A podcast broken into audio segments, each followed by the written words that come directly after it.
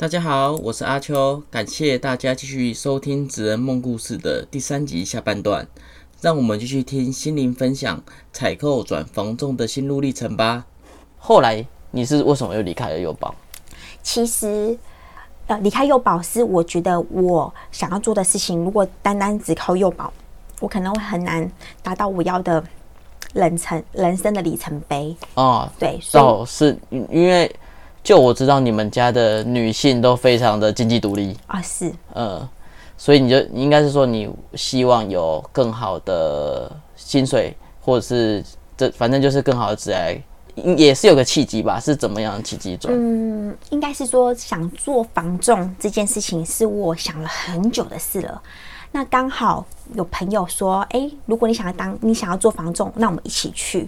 那所以就觉得所以，那时候算朋友揪的对对对对对，哦。然后朋友也是刚开始要入行嘛？你们两个小菜逼在想什么？对对，没有想完之后，本来想说啊要一起去，殊不知就是还是我先进去了。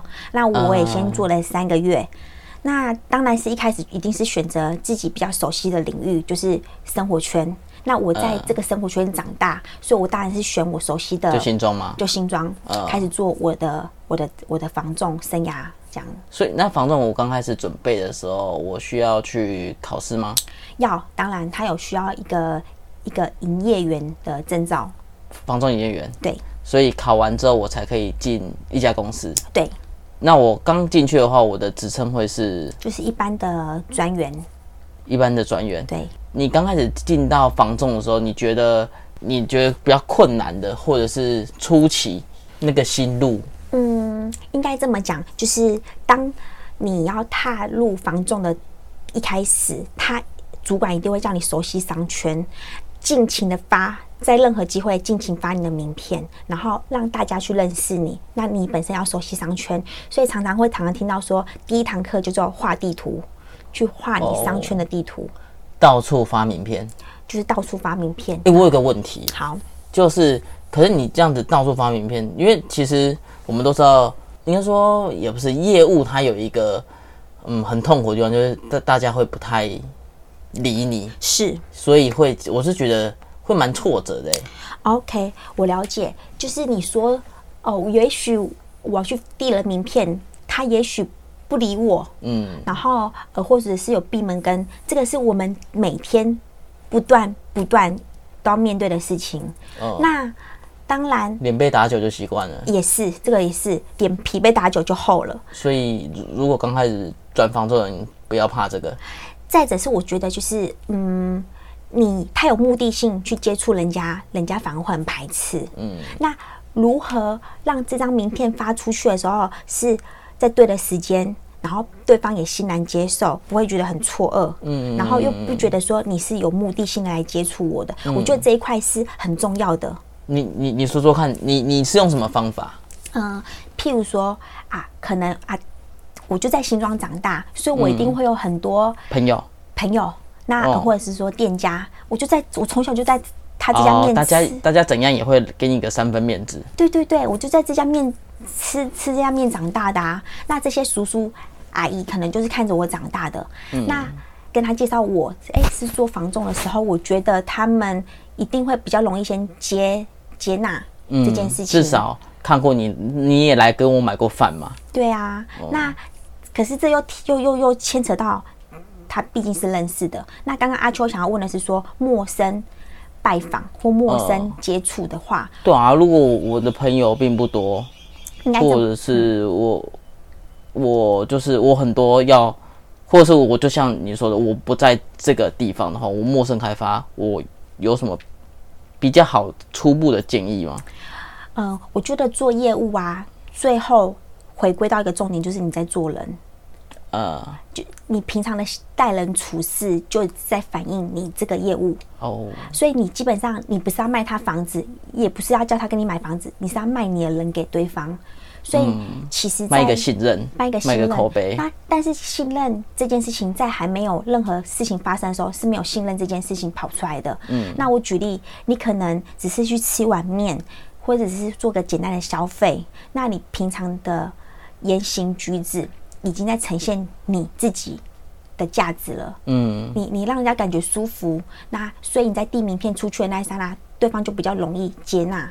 嗯，对，可是我我有一个问题，因为其实我中我之前中间也有转过一小小段时间业务，可是我自己觉得很困难是，第一个你不想要让对方觉得你目的这么重，可是你又要必须达到你的目的，哦哦，懂，我懂，我懂，因为没有目的，怎么想要递名片？那递了名片，如何让他觉得我很没有目的感，是吗？对啊，或者是我就名片我我我发了一整个月，我就他妈一个业绩都没有，干我要吃土哎、OK，好，那我觉得一件很好的事情要很美妙的产生，前提之下就是互利。嗯，你如何让他觉得你对他也是有价值的？他才想要跟你接触。譬如说，我是这家店的主顾客，嗯然后我也常常帮他介绍跟捧场，所以我是一定对他来讲是有利的。嗯然后当我常来，他也喜欢我，我再来跟他说：“哎、姐姐，如果我在做房仲，如果你有哦不错的客人，也刚好有需要这样子的介绍一下也帮我介绍一下，等等。你要先让对方喜欢你，再来让他考虑帮你介绍。嗯对，所以我会觉得说，当然我们彼此都一定有目的，他也希望我常来啊。嗯，如果他有帮我介绍的话，我一定会更常来。所以回归到就是最后还是要互利。刚开始像如果我是普装好了，一定我会进一家公司，那公司会帮忙给什么资源吗？OK，当然在普装的阶段呢，就会有薪水，那也会有主管带领你，所以呢，嗯就会有人带，就会有人带，然后你的资源也会比较多。嗯，对，可能一开始的广告资源啊，公司配给你的一些一些行销的的一些方案，什么都会比较多，所以你不会说一开始就很像无头苍一样，不知道他要做什么。我是普专。我记得我有听过我一些房仲朋友说过一件事情，就是房仲业不喜欢用房仲业，就是他喜欢白纸，就像永庆房屋不是什么什么你你来要给你月底薪五万什么的这种，嗯，就是那我在初期刚转的时候，你会觉得我要转到这一个公司的挑选的方式会是怎么挑？嗯，因为现在市面上各个品牌，因为房仲现在是一个非常有完善也也有制度的一家，像现在对大家对他来讲是觉得他们已经很有完善，不像以前那样砍高啊这样子，让大家觉得很厌恶或很劣质。嗯，那现在呢，已经有很多品牌在市面上了。对啊，那其实我黄色、绿色最大嘛，呃也不见得，反正各个品牌都有。还有干妈虾，类似，但是我会觉得还是要去到那家店头跟跟主管们聊聊看。我还是觉得是品牌不是绝对，嗯而是领导者他的理念，他给人的的的态度跟你合不合？合不合？对，因为有一些品牌，他可能也许某个品牌响亮，可是带领的那个领导者，他可能有些私心，或是他的手段不那么好，嗯，那就跟我跟我的理念不同，其实在他旗下工作，你就会很痛苦。所以我并没有品牌意识，我觉得每个品牌都都很棒，重点在人。重点还是在那个管理者。呃，嗯你后来做了多久升高专？其实半年就升高专了，我们半年就升高专了。对，半年是一个一个分水岭嘛，对，然后半年就升高专了。所以你这样子的来说，算快还是算慢？正常来讲，这个半年他就会决定你的去留了。如果你这半年内表现不佳，其实主管也会希望劝退你。如果你在在这半年里面，你的绩效什么都达到的，就会理所当然就变高专啦。哦，嗯就主管觉得你不适合，他也不希望你一直待在里面，对，因为你有底薪，是这样吗？应该这么讲，底薪通常就是大概就是半年左右而已。一般来讲，一般的公司是这样。那有些公司是领底薪是领很久的，一直都有底薪的。哦，你说到高专有底底薪吗？还是没有？嗯，应该是这么讲。如果一直都有底薪的，他就没有分普高专了，他就是一直都是有领薪水的，然后只是他们领的奖金的的级数不同而已。那有分普高专的呢，他们呢的的内容就会很明明明朗，就是你要么就有薪水，然后要么就没薪水。我可以问你那时候在普专的时候，他给你的底薪是多少？底薪然后分润怎么分？应该这么讲，其实每一家给的底薪都不太一样。我知道，那我就你那家，那时候我记得应该大概是我们不讲名称吗？两两万八上下吧。哦，就底薪给你两万八，扣掉相关必要的费用，但是直接跟你那个幼保的时候薪水一样哎、好，那死薪就完全大不同了。如果是啊什么死薪？时时薪哦，嘿。实实际的拿到的薪水。对对？对，呃，应该是我我不不是这这样这样说，是工时，哦哦，时薪哦，对对对，哦。工时就不同了。怎说？呃，他可能月休才六天，然后呢、嗯。是早不是九周休二日，对，是早九晚九，早九晚九，对工作十二小时，工作十二个小时。嗯然后呢，这里面会会会开始问你说，哎，你一个月要进案几件？要接进来的案子要多少件？嗯那如果没有的情况之下，会有一些奖惩啊什么啦，再往薪水再往下扣啊。你所谓的进案是我要成交吗？哦，不是，是我要把案子接进来，我要有委托的量。哦，委托的量就是有人拜托你卖房卖房子，对对对对对，是不是？我听人家说，就是它有分什么一般、一般跟跟专专专人约，这是差别在哪？好一般约的话呢，就是屋主本身也可以同时卖这间房子，那屋主同时可以委任，就是其他中介一起销售这间房子。那专任呢，就顾名思义，就是只有签署的那一家中介可以卖，连屋主本人都没办法卖掉自自己的房子。我一直有听过这两个，可是我就一直想不通啊，为什么屋主一定要签转任？我签我我一般我认不是最棒吗？嗯，这么讲就是一般委任的话，当然最对屋主来讲，他的他最没有损失。对啊，大家都帮我卖啊，人越多越好啊。嗯但是呢，也担心同行之间的恶性竞争，然后会让这个案子卖相变得不好。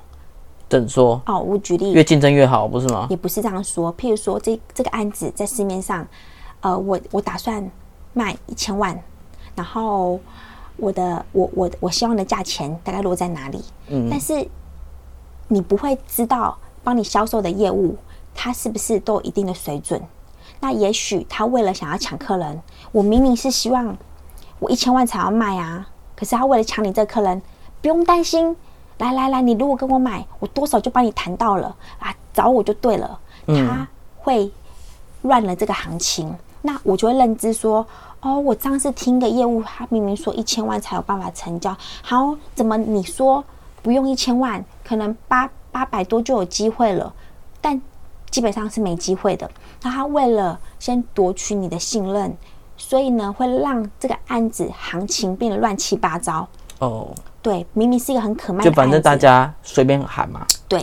反正想办法先让你进来再说。对对对对对，所以我会觉得说，当你没办法去知道你下面的业务的素质如何的时候，有些屋主就会想说啊，我单纯一点，那我就是选择一间。就是我可能很信任这个业务，他一直都帮我处理的很好，对对对。也不会把我价格乱乱搞这样子。对对，类似这样子，所以他们才会有想要签专任的可能。这样，那我记得那时候是你带过两家方仲嘛，对不对？那那时候你是本来在新庄，后来去树林嘛，嗯，为什么你会从新庄换到树林去？哦，那时候是刚好也是朋友，就是介揪绍，对，你为什么喜欢被人家揪去？也不是因为刚好可能也是一个因因缘际会，嗯然后让自己的市场变得更大，没有什么不好，因为本来就在新庄而已。嗯那后来让自己到了树林，我的领域范围就更大了。那哦我原本只只熟悉新庄，那后来我就可以更熟悉树林跟板桥，等于说我的地域性更大，这样反而是。当然一开始是很痛苦的，因为带到到一个陌生环境，又要重来了。对，但是也因为有这些痛苦的过程，你让自己变得更强壮了。哦，对，所以当我常常有时候客人说：“哎、我也想要看新装房子，哎，可是新树林的中介也许对新装的市场不熟不熟，，但你有办法做。我有办法做，而且我可以把新装介绍的很好，那我就是比别人更更有优势的地方了。但后来这都算是，我想问，就是普专跟高专它的那个奖金制度的差的趴数大概会差多少啊？其实应该这么讲，你们会觉得说，像普专好像有薪水，好像趴数不高，但是谁可以去了解说高专完全没有薪水？对啊，压力很大。很大你更你做的每一笔广告，每一笔的费用都要自己吃吗？当然，也就是你连加油啊、广告费啊，不管是实体广告，他会花到哦。例如，我传单是要自己付吗？当然，传单不是公司帮我付。没有没有没有，你连印刷品都要自己出钱，然后连你做的派报，譬如说，好我家报也是也是要自己出。我看，然后呢，甚至到上数字广告啊，还是网络上的各个品牌，网络行销的费用，对，也都是自己出，都是自己出，都是自己出。然后劳健保也自己出。哎，这成本很高哎。当然，那你大家都说啊，房仲看起来很好赚，他这次领你这笔钱，你要不要问他上一次领薪水是什么时候？啊，对对。那我你你那时候有遇过比较痛苦的是，最多可能多久没卖到房子？嗯，一方面，然后又要支出多少费用？就是让如果想要转房仲的人，他最好有一些经济的基础吗？我觉得要进入房仲。你至少要存半年的老本，就是我这半年如果真的都没有什么好消息，我这半年我可以吃半年。也就是说，好，我就是一个月，我就是生活费就两万，嘿，我六六六十二，对，我要存十二万，至少。至少。对，因为我可能还付的，因为我还要交什么你说的广告费啊等等的费用。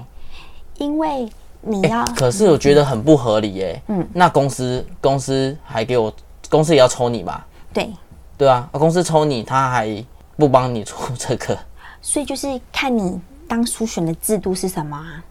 什么意思？哦，这就回到一开始的普专跟高专了。好，即便是普专，你有领薪水，你有领薪水，你一些桌，呃，你可能有桌子，你可能有电脑，你可能会有一些广告的。基本的扣打给你使用，所以普应该哦，那那我所以意思是普专的时候，我有这个公司会相当给我一些资源，资源就是广告或者是是你讲的一些呃文书设备啊什么什么的，然后基本的配套会给你，所以相对在普专的时候会比较好卖房吗？没有，没有，没有。普专的东西就是他给你的资源比较多，嗯。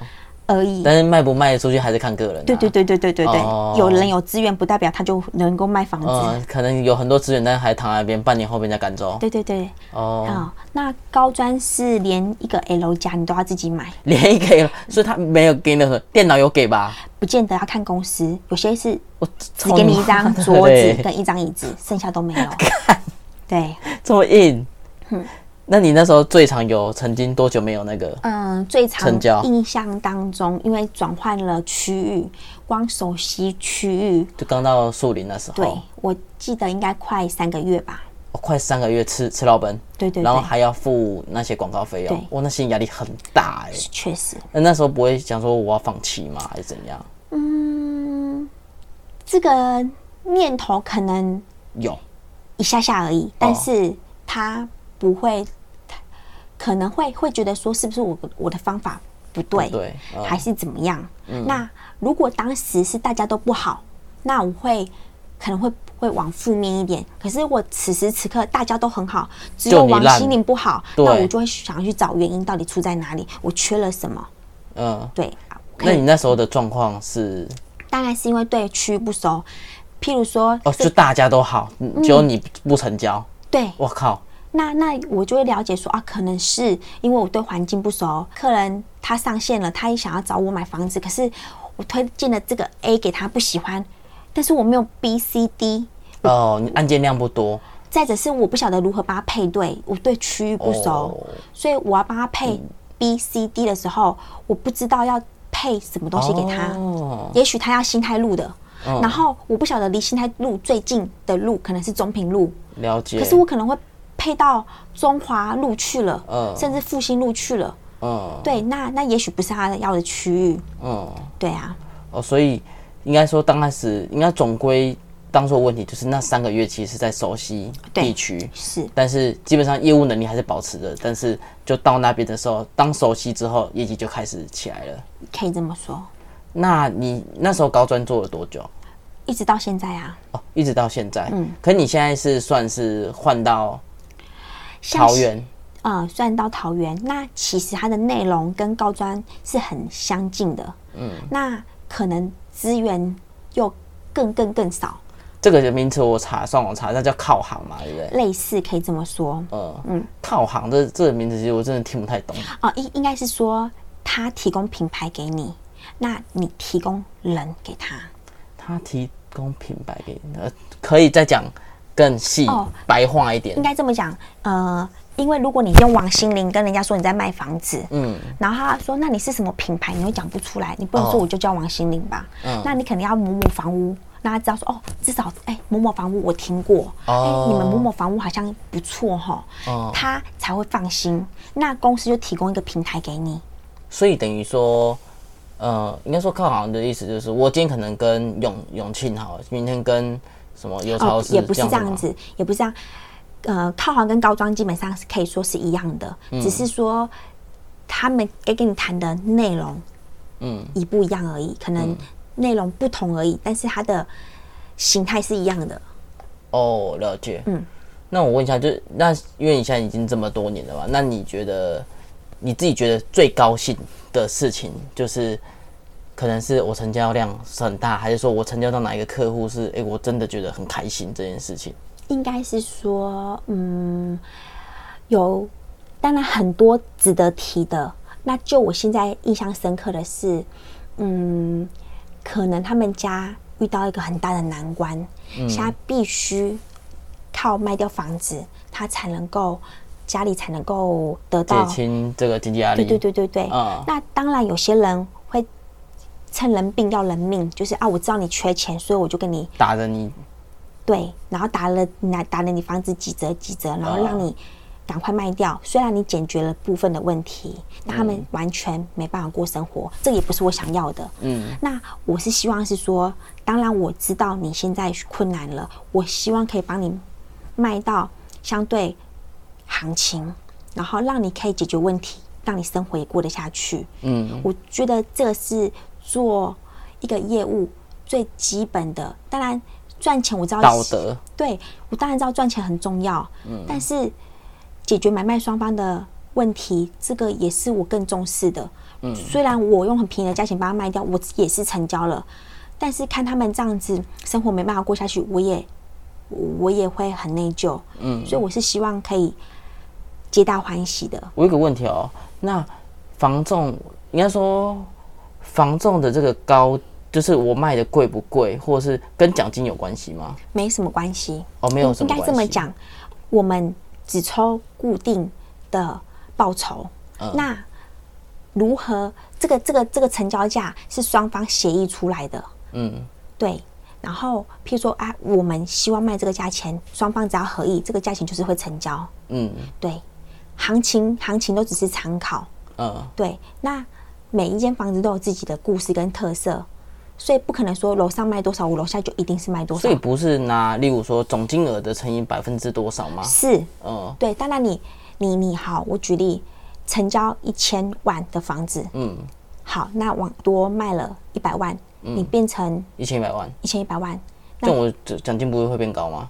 高也高不到哪里去啊。哦对，可能多一天歇歇而已。哦对，那你多的那一百万也要能成交啊。呃，那但是要去哪里找到一个买方可以多接受这个一百万的？对啊，大家一定不不会愿意嘛。对，所以基本上你说总总佣它其实差不了多少，重点是如何成交一个价钱是可以让双方皆大欢喜的，嗯嗯，都开心的。对，都开心的。嗯，对啊。那你在这个房仲，你有什么觉得这这件事情是我觉得最痛苦的，就是最负面的嗯，事情？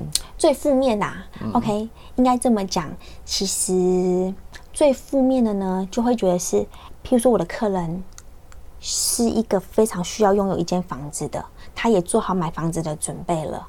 那跟他聊完天，跟他评估完了种种，诶，他可能很适合这个房子，嗯，但是家里总会有一些哦，若干人等这些不相干的人会出来给很多的意见，嗯。例如说啊，现在房市哈会在怎样怎样，你不用急着买。嗯。可是他们这些人给意见的人，他们都不是在线上的人，他们对房市也许完全不了解，嗯。但是热心过头了。嗯，好，他就一昧的想要阻止说啊，我跟你说，下半年一定会跌得怎样怎样又怎样。嗯。好，到底那个人有需求嘛？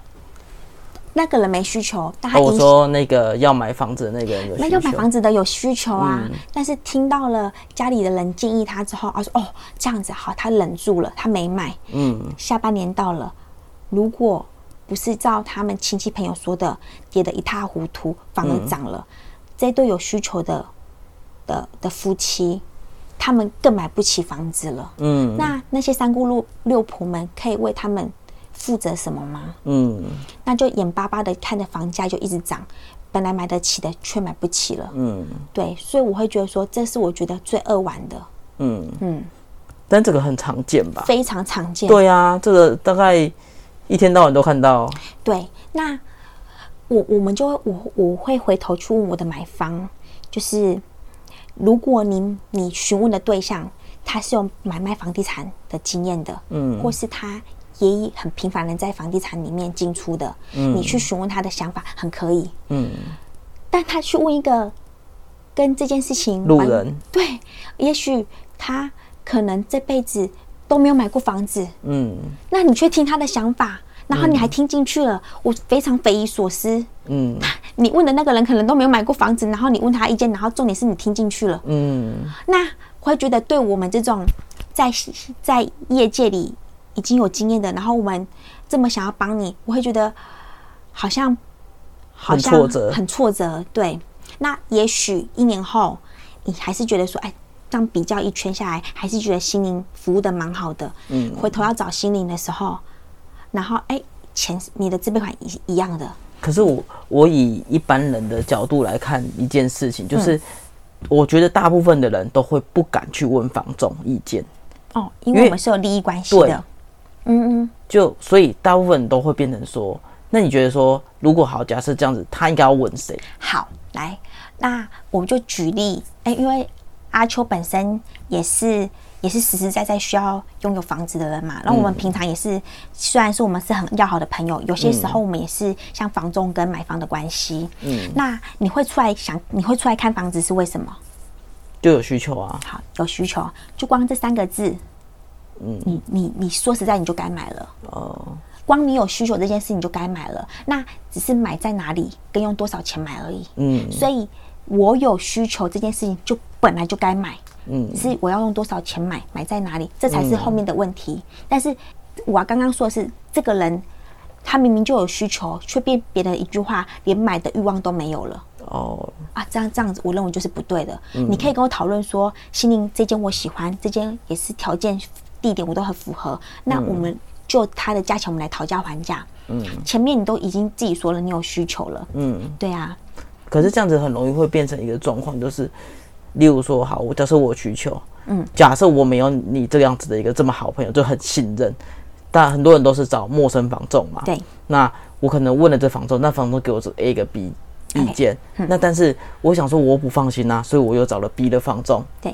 那 B 的房仲又又给我意见，可是有时候他们的意见又会不相同，这是为什么？OK，我我觉得你既然找到房仲了，他都一定会，他们共通点就是会叫你买房子，对，这一定的嘛。所以就是变成说，大家会变得这件事情防御性很高。OK，他叫你买房子，A 房仲一定叫你买他们家的房子，B 房仲也会推荐你买他们家的房子。对，所以我们应该把这些问题先摊开来讲。买房子是没有错的，嗯一定没错。现在不是买哪一间的问题，我们回归到阿秋你本身想要问的问题是：我什么时候要买？我能不能买？嗯现在处在的你，你买哪里是不是？这不是重点了，嗯反而是该不该出手。我觉得阿秋你本身跟你身边的朋友一样，我什么时候该出手我都不知道了，嗯，还不是买哪里的问题，是我什么时候该出手我都不知道。对啊，好，那这个问题就很简单啦。你去问身边的朋友，就是爸爸妈妈啊，还是说身边的叔叔阿姨啊，你问他们当时买房子到现在谁赔过钱的，很少，对不对？对，你有听过短期买卖？我不要讲哦。嗯你说长期是没有，没有赔过钱吧？嗯，那他们没有，不仅没有赔过钱，他们还住在里面。长期是真的没有，对啊。可是短期的现在很多哎、很多在赔钱的、那我这么讲，我们先要去了解他自住客，就不要想赔钱这件事，因为自住客不可能赔钱。为什么？好，第一，房地产是这样子，物就是土地它越来越稀有了，嗯，所以呢，土地会越来越少。那当然，它的土地的稀有性嘛，然后再是说，能够盖的地方也越来越少了，所以再是人人人工跟物都涨价了，所以房子没有降价的可能。你觉得它有条件降吗？可是的确很多现在房子都在降哎、嗯，不对，现在房子正在涨，哦对，现在正在涨，但是前几个月其实降幅很大、欸降幅很大。其对你买进来住，你不卖，你会赔吗？我赔啦，你赔，我可能玩个玩个三年，省了两百万。嗯，但是你这段时间是刚好你有地方可以住嘛？嗯，那如果你没地方，你你要试想说，你现在如果是租房子的，你也是在缴房租啊。对啊，对啊，对。可是就是我觉得，就像我们这样子的人很多，就是你现在有位置的地方住，可是其实说急有，就我没有这么马上必须，但说不急，我又好像有需要。哦，其实我觉得有些人买股票啊，连眼睛一一眨都不会眨，他就买进去了。那为什么买房子要就好像感觉变得很慎重这样子，好像要想到面面俱到这样？可是我我对于我我对股票是一窍不通，但我对房地产我在做决定上面是非常快的，因为第一我需要，第二是我我每我现在此时此刻有需要我就要买了。嗯那即便我买的隔天它跌了，跟我也没有关系啊，因为我又没有要卖。嗯也许要住个五年十年我才要卖啊。嗯，如果我我隔天它跌了，我不卖就好啦。嗯，我不卖谁会说我赔钱所？以应该说，反正如果应该说，我只要准备好了这笔钱，我就是要买房子。对，那你就是开始找房子，买房子，对结束。对对，对但是如果真的有点飘移不定，那你到有可能会听听东听西的，那不如就是你准备好了再来买。嗯，而且啊，有些人会在意说，什么我比隔壁贵了二十万，隔壁才买七百，我买到七百二。可是不能这样讲啊，因为可能楼层不同，面向不同因为每间房子都是独立的、啊。对对对，啊这然后他这倒是对有些人会要求他一定要买到全区最便宜，不可能嘛，不可能，就连房仲本人都没办法买到这样的条件。而且如果房东一定都是卖二手的房子，那怎么可能说每个房子的状况都是一样的？对，有些人有装潢，有些人没有装潢。对啊，嗯有些人可能整过线，没整过线。对，好，那我们回到正题，就是那你现在觉得，就是你从采购换到房仲，你觉得这样子的生活改变是你满意的吗？呃，我非常的满意。嗯再是说，中间我虽然历经了采购、幼保，现在是房仲，其实我这些事情都环环相扣的，因为采购最终也是要帮买卖双方沟通价钱。嗯，这跟采购它的沟通价钱的状态是很像的。嗯，对，其实也是在做价钱的沟通，所以它跟采购跟房仲基本上性质是非常相近，只是对象不同。那你觉得这个这个薪资幅度大概涨了多少？你说百分比或是一个 range 就好。嗯，应该这么讲。呃，这样问女生可能比较不准的原因，是因为啊，女生她她她没办法一直单纯的就是做工作，他可能中间会历经小可能生小朋友。生小孩啊，嗯。然后结婚啊，等等等等的。但是，但是我觉得他的头，他的应该这么讲，我在采购里面，我做一样的工作，嗯，我我可以预测我可以领多少的薪水，我已经可以预测我的年薪多少了，嗯，但房仲是我今天如果我愿意认真一点、努力一点，我的报酬就会有所不同。嗯，而且我没办法预测我的年薪多少，因为可以很大。那你可以说你最高和最低，让大家有个就是你你不要想实际的金额没关系，可以说哦大概可能一百到一百五或者是怎样的这种集聚。但是你知道，不是我不愿意分享这一块，我操你妈！是因为它的 range 可以很大。嗯，我就想你这就是防重生癌啊，目前为止不管未来，但是呃，让就是至少让我们知道说，这样我踏防重这行有没有搞头啊？嗯、应该我 这个问题好难哦，要思考一下。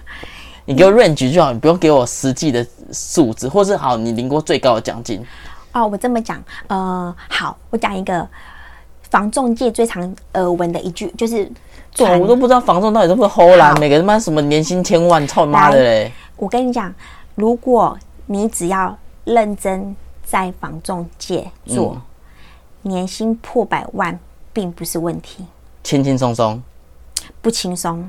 呃，很很辛苦，但是是很应该说很多人都达到的了。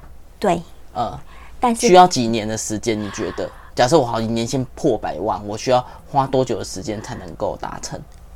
我觉得这我不可能第一年就达成嘛，别这么有也是赛丢吗？没别这么说，有很多人在第一年就达成的。嗯，那当然，他也是请也要了解说他卖的产品是什么。有些人就是卖厂房啊，嗯，啊啊，第一年就只卖一间厂房，他就可以得到破百，对他就可以得到这个条件了。嗯，那有些人只卖公寓，他也年薪破百，可是他一年要成交二十几间才有年薪破百。哦所以房仲这个领域是很深的。我这么讲，我并不是说不想要分享到很细腻，是因为它太深，它这这件事情太深了，然后它的可能性太广了。对，所以我我也我也有遇过一个一个学长，哎，他不算学长，就是一个同事，他有一年半都没成交的。哦，对，一年半都没成交。那我我如果吃土一年半，吃土一年半，扎扎扎实实一年半，还要付广告费，还要付广告费，劳健保还要自己出。对，然后如果有些人因为听了心仪的这一席话之后说：“我、靠，好像房仲很好赚呢，都短跳进去之后，我操你妈！我 操你妈的心灵！对，怎么是这个结果？对，所以我觉得在房仲界就是事在人为。好，那我再换个方式问，好，他的阵亡率大概多少？假设一百个人死多少个人？百分之五十以上，哦，十五十，这是一百个十五十个，那这五十个可以年薪百万的有几个？嗯，假设就以平五年的平均薪资，我觉得是八二比吧，就是一百个人里面大概二十个。哦，你说如果我重新算，一百个人有五十个人会死掉，对，那有二十个人可以到达年薪百万，有三十人他没有办法到达年薪百万，是这样子吗？嗯，可以这么说。就比例啦，你所认知的比例大概是这样。对对对，所以基本上要做一些心理准备，就是要如果要进房之后就要拼那百分之二十，不然就是前面可能就我就必须要做一个停损机制，对否则会饿死。对，所以房仲也算你不是，当当当讲起来好像有点押韵，你不是那个二十，对啊，就是那个你不是前面那个二十，就是二十了。哦，了解，对对对就是反正你要变成前二十趴，嗯，不然那你会建议说，好，我踏入这房中，我需要花多久的时间去去尝试？就是我可能，例如说，好，我可能试了三年，还是试了几年之后，觉得我不适合，那我就要放弃，就是我就可以放弃。你觉得多花多少的时间来尝试这个领域是 OK？嗯，应该这么讲。其实，在这个业界里面啊，也听过很多学长姐分享，有一个台北市的店长，他那时候来我们公司分享的时候，他说他那时候已经结婚有小孩了，小孩还两个，然后，他足足有八个月没有成交，然后呢，重点是。他还有小孩，还有妻，还有还有还有还有老婆要养，然后每当他很很绝望的时候，他要放弃，他老婆就鼓励他说：“再撑一下，也许就会有很甜美的果实等等的。”嗯那他就因为老婆的鼓励，到现在他可能是年薪是破五百，然后又当上一家店的店店长等等的。所以你说阿秋说：“哎、给自己定一个时间点。”多久不行要放弃，这个真的很难讲。我我也有遇过一年没有成交的，后面变 top sales 的，嗯，所以这个真的了解，就是看你要不要继续撑下去吗？应该是说你对，当你这么呃，我我觉得领多少钱，并不是我我什么时候要走的关键，是我喜不喜欢这份工作，我还有没有热情。我在上一次访谈是谈一个就是国外业务，其实他他在讲业务这件事情的时候，我不知道你也认不认同这，他他会建议说，你先要一定要一定的存一定的一笔钱，让你去跟那个磨合期，然后经过，然后再来另外一个心理的准备是要去准备一些，因为他说做业务其实挫折感很重，他会建议去上一些像是卡内基啊等等的这些心灵课程，嗯，然后去强化这些心灵。他他讲的一点点都没错。那其实做任何业务都是有一个这样的前面的的的的的关卡要面对。他讲的基本上一一一句话都没有错，没有错。可是人家国外业务有底薪呢，对我就觉得现在就是差在于有底薪有底薪跟没底薪。那回到最防重的最原始了，其实你做了防重两个月，我相信你就很清楚知道防重本身要做什么了。你很快就可以知道这防重的工作性质是什么。你你有没有办法找到里面你的热情？就是这件事情让你做十年、二十年，你是不是依然喜欢它？嗯，如果你从中找到那个热情，我相信，即便你短时间内没有收获、没有成交，但那个热情还在，他就会，他就会带你走得更长远。那我我不相信你的努力是没有收获的，我不相信这句，尤其在房仲，每一份耕耘都会有收获。嗯，对，只是什么时候收收割而已。因为像我就是很多是，那你会建议说刚出社会年轻人适合踏房仲吗？还是你会建议说他先有其他的工作磨练再来房仲？啊、还是说我要看怎样的条件进到这个领域？像我本身是二十八岁才进房仲，嗯，那我觉得优点是，我可能之前有有接触过一些工作领域了，那可能在在其他工作上面已经教会我一些待人处事啊，或是在别的地方已经被磨过性子啦，所以我会有一些工作的经验。在踏入房仲的时候呢，我可能能够可以跟客人聊的东西就很。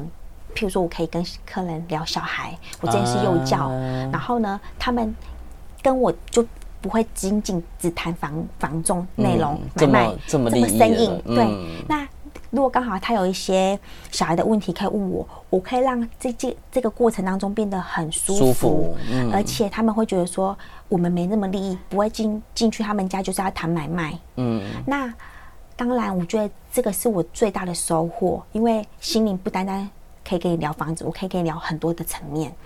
那当然我，我会觉得说，如果刚毕业就进房仲，他的热血跟他的态度是会很很有活力的。嗯，那可能那时候也没有家累，哦，那时候其实如果我自己的生活薪资也会比较是不用这么高的，因为可能没小朋友，对没有小我一人吃一人饱，对对，所以我的工我对待工作的时间就可以更长了。嗯，对，不像我现在，呃，可能有一些有有有有有小孩啦，那有什么样的，所以会空会占用我工作的时间。嗯。那但是刚出生，呃，就是出生之犊嘛，然后到了一毕业就进房仲，你有可能在讲话上面啊的拿捏啊，跟一些状况上，你可能比较不会掌握，所以可能进去的人，他们都会有一段时间的很比较花比较长的时间磨合。嗯，不仅是工作人跟工作，人跟人之间也要很多的磨合，可能跟同事、跟同事、跟客人，对，跟同业的也会也会也会。嗯所以我是觉得，什么时间点进去房仲都是对的，只要你准备好了，都是对的。嗯嗯，尤其实我我自己觉得，就是每一个职癌，其实我觉得人生就它也都是一个赌注啦，就是你什么时间进去，或是什么，反正就是自己的选择。但阿秋刚才提到说，每一个决定都是一种赌注。这句话换我来讲的话，我会觉得说，每一件事都没有白来的。也这倒真的对，没错，每个经验其实都是很珍贵的。，像我我从事的采购幼保，殊不知我刚好接到了一个客户，我本来要去签他的委托，他是把我拒绝在门外的，但是偏偏我刚好看到这个屋主他他穿的是某某幼稚园的围兜。我说：“哎、你在这家工作上班了？我在某某幼稚园曾经任职过。”哎，嗯，他说：“哈，你以前是幼稚园老师哦？那礼拜几？礼拜几？礼拜几？”他就邀我进去做了，啊然后他就跟我问说：“你真的没是白做的对，没白做的。嗯那也许他听完我，我们都是幼教，他就说好，就凭你曾曾经是幼教，我给你一个机会。这个案子，我大概好像不到一个月就帮他的房子成交了。哇，然后后来他也给我买了一间房子，嗯，所以我觉得任何一件事情都没白做的。很棒，很棒，我真的觉得很棒。好，那今天大概分享到这边。那今天感谢心灵来跟我们做这么多的分享。那如果有想要从别的领域来防重的，或者是那个刚出来青年想要出来做防重的，听到这些分享，相信你们也收获良多。那心灵最后有没有什么想跟大家说的？嗯嗯，我很感谢阿秋今天邀请我来跟大家聊聊天。那其实要来分享的时候，我有挣扎了一下，因为我不确定什么东西该讲，什么东西不该讲，又担心讲多了，又担心有讲跟没讲一样，这也不是阿秋要的，所以我自己也很挣扎了一下。但今天来录音的这一天，也是我生日，是我三十五岁的生日。没错，心灵生日快乐！对，所以我会觉得想说，嗯，借由这个这个阿秋的邀请，然后借由这段录音，简单的一个多小时的录音，也记录一下心灵到三十五岁的一个小小里程碑。那也许三十五岁、四十五岁，甚至五十五岁，我有一天再来听的时候，我会很感谢阿秋有给我一个时间，然后让我好好的审思了一下，然后也许我今天这段话帮助了自己，也帮助了现在在听的你。嗯，好，今天谢谢心灵。